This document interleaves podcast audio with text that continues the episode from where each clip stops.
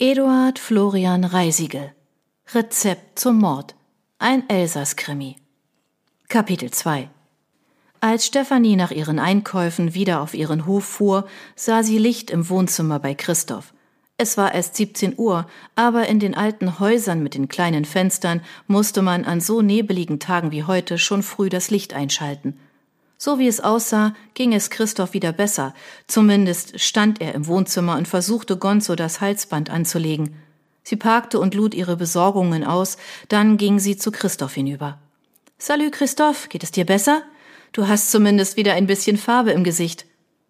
Ich fühle mich ganz gut, bis auf das seltsame Kribbeln in meinem Arm und einem ziehenden Schmerz in meiner Hand. Hat der Arzt gesagt, auf was du aufpassen musst? Kann das normal sein? Ja, ich glaube, er sagte, wenn die Betäubung nachlässt, kann es kribbeln und die Gegend, wo die Fäden sitzen, ziepen. Ich warte mal ab, wie es mir morgen geht. Ich hoffe, du hast keine allzu großen Schmerzen. Kann ich noch etwas für dich tun? Für mich nicht, aber Gonzo würde sich, glaube ich, sehr freuen, wenn du seine Runde mit ihm gehst. Stephanie streichelte dem Golden Retriever den Kopf und kraulte seine Backen. Na dann komm, mein Dicker. Du gehst heute mit mir, Gassi. Vielleicht solltest du auch bei mir schlafen? Sie griff nach der Leine und ging hinaus. Bevor die Tür ins Schloss fiel, hörte sie Christoph noch etwas Unverständliches murmeln. Oder du schläfst hier, wiederholte Christoph sein Angebot leise, obwohl er wusste, dass sie es nicht mehr hören konnte. Siedend heiß fielen ihm die Boudin ein, die er noch immer nicht gebrüht hatte. Er ging in die Schulküche und öffnete die Schublade mit den großen Töpfen. Dabei stieß er sich den Arm. Ein flammender Schmerz durchzuckte seinen Körper. Er lehnte sich gegen den Schrank mit den Trockenzutaten. Langsam glitt er daran hinunter, bis er auf dem Boden saß. Wie soll ich denn meine Schule eröffnen, wenn ich nicht kochen kann? Kakaoett, das hat mir gerade noch gefehlt. Mühsam stand er auf, endlich wieder aufrecht stehend, sah er sich in seiner Küche um.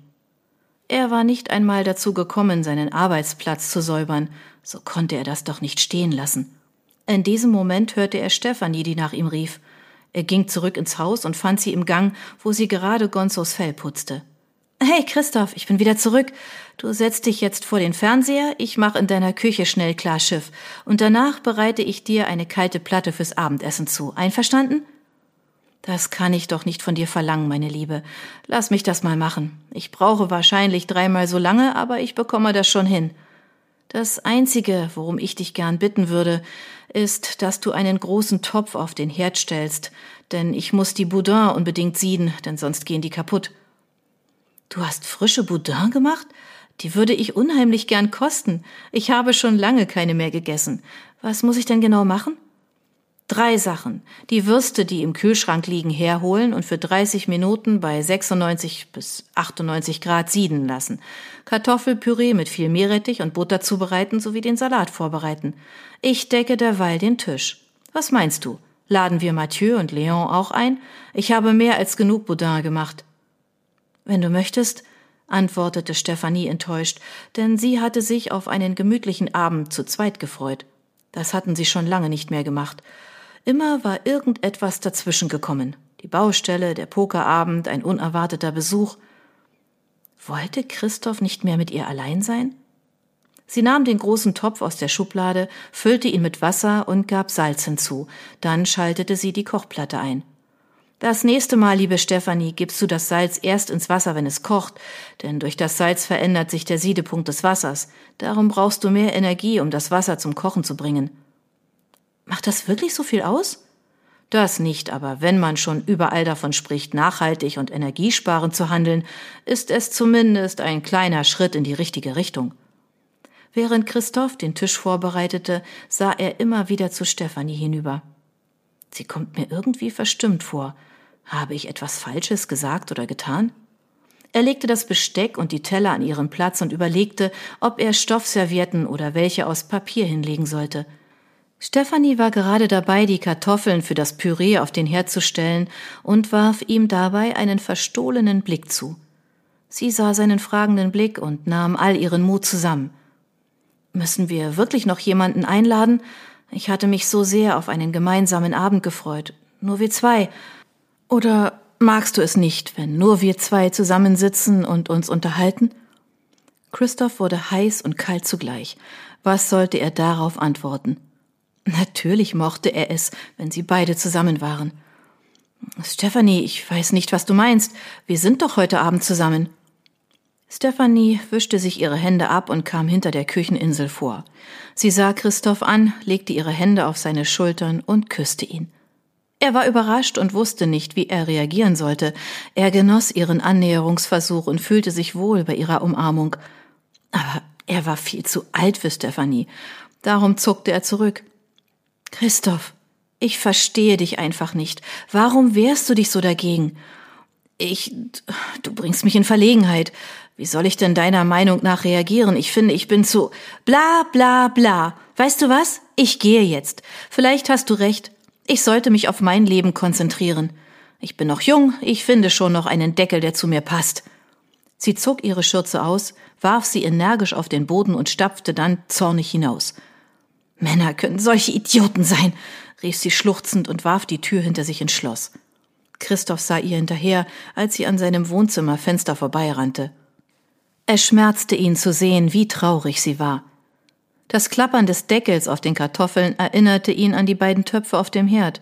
Mert, wie soll ich das denn jetzt alleine machen? Ich muss Mathieu anrufen. Heute Abend brauche ich Hilfe. Zwanzig Minuten später stand Mathieu bei Christoph an der Küche und kümmerte sich um das Abendessen. Weißt du was? Ruf doch Gaston an, dann machen wir mit Alphonse zusammen einen Herrenabend. Das wird dir gut tun und dich von Stephanie ablenken. Du Depp, ich brauche keine Ablenkung. Aber es ist trotzdem eine gute Idee. Sag Gaston, er soll Brot mitbringen, denn ich mag frisches Baguette zur Boudin. Wenig später saßen die Männer bei Piquant und Eichelbrot mit Leberpastete zusammen. Mathieu, schmeiß die Boudin auf den Grill, das Püree ist fertig, wir können gleich essen. Das aufdringliche Fiepsen von Alphonse Handy ließ das Gespräch abrupt verstummen. Entschuldigung, das ist meins. Einer ruft die Notfallnummer an, da muss ich drangehen. Alphonse ging auf den Flur hinaus, um zu telefonieren, während Christophe eine weitere Runde Piquant eingoss. Dann warten wir, bis Alphonse wieder zu uns stößt. Das ist aber ein nervenaufreibender Ton, den er da auf seinem Handy hat, findet ihr nicht? Ist sowas überhaupt erlaubt? Dafür gibt es leider kein Gesetz, soweit ich weiß. Aber mal was anderes. Ich bin für eine Sonderuntersuchung nach Paris berufen worden. Du wirst also die nächsten paar Monate ohne mich auskommen müssen. Ich bin nicht erreichbar, auch nicht im Notfall. Schaffst du das, ohne wieder über Leichen zu stolpern? Ha, ha, ha. Du bekommst heute keinen Picon mehr. Du scheinst mir schon genug zu haben. Christoph, das ist mein Ernst. Ich muss heute um 20.30 Uhr meinen Zug bekommen. Christoph sah auf die Uhr. Da musst du dich aber sputen, du hast nur noch knapp anderthalb Stunden Zeit. Mathieu sah auf die Uhr, leerte sein Glas und stand auf. Oh, du hast recht, verflucht.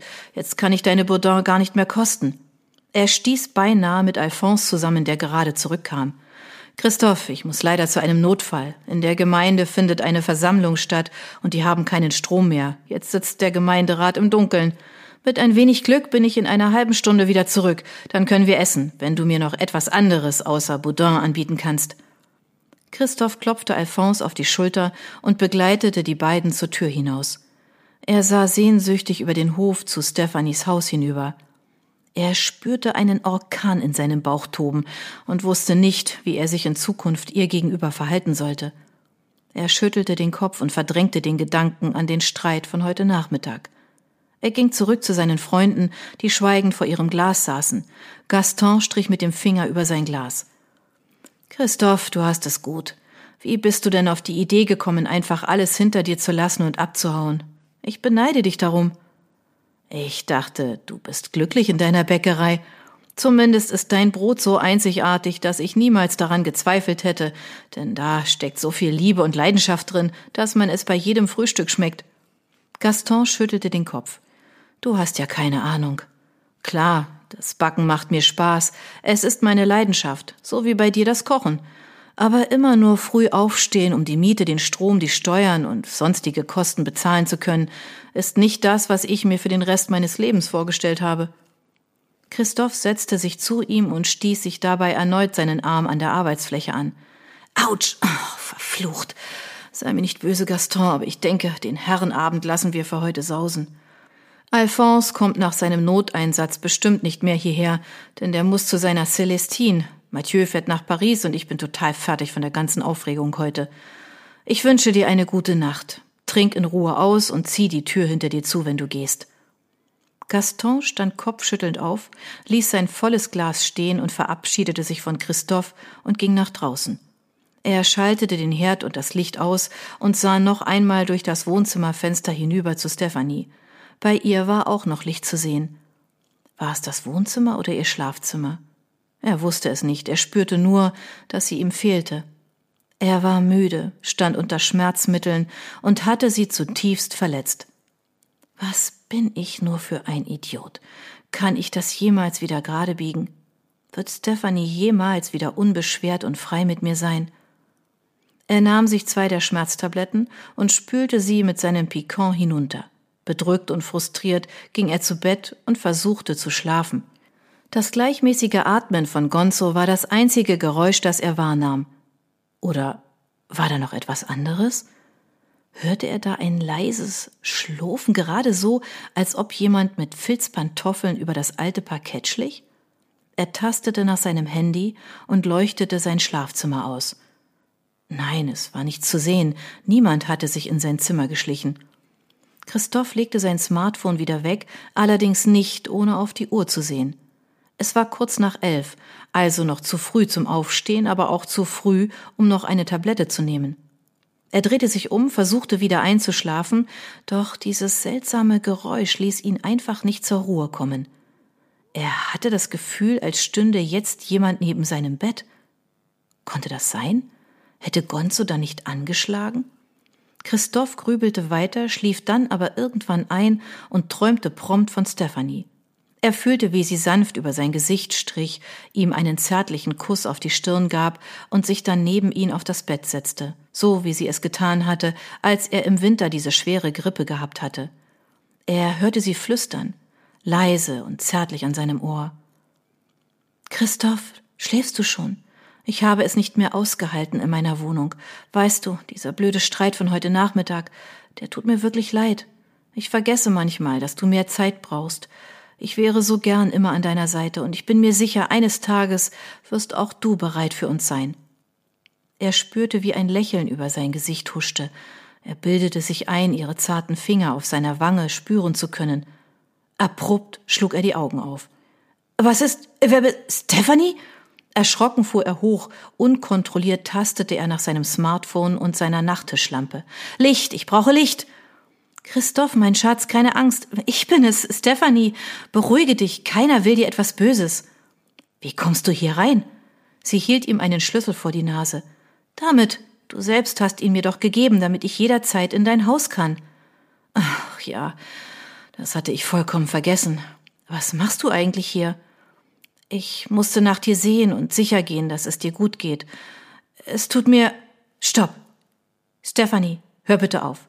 Gib mir ein Glas Wasser und meinen Bademantel, dann setzen wir uns zusammen hin und reden. Ich habe mich wie ein Idiot verhalten. Es tut mir leid, dass ich deine Gefühle verletzt habe.